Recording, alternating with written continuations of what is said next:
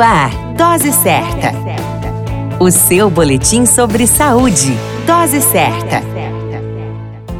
Olá, eu sou Júlio Cazé, médico de família e comunidade. Esse é o Dose Certa, seu boletim diário de notícias. E o tema de hoje é vacinas e as fases de testes. Para que as vacinas ou algum medicamento possa estar disponível para a população em geral, é preciso a realização rigorosa de alguns testes. O processo de pesquisa e desenvolvimento de uma nova vacina é constituído de diversas etapas, tratando-se, portanto, de um processo de alto investimento. A primeira etapa corresponde à pesquisa básica e é onde as propostas de vacina são identificadas pelos laboratórios que desejam criar as novas vacinas. Na segunda etapa, a realização dos testes pré-clínicos in vitro ou em vivo, que tem por objetivo demonstrar a segurança e o potencial imunogênico da vacina. Por fim, há a terceira etapa, composta pelos ensaios clínicos que são chamadas fase 1, 2, 3 e 4. A fase 1 é o primeiro estudo a ser realizado em seres humanos e tem por objetivo principal demonstrar a segurança da vacina. A fase 2 tem por objetivo estabelecer a sua imunogenicidade, ou seja, a capacidade que a vacina tem de estimular o sistema imunológico e produzir anticorpos.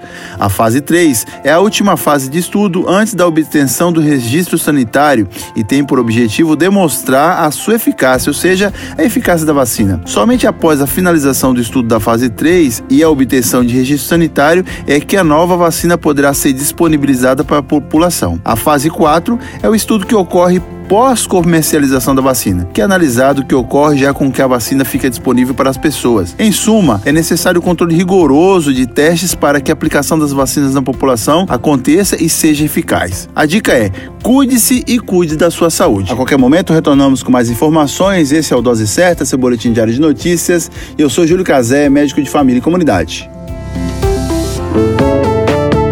Dose Certa, o seu boletim sobre saúde. Dose certa.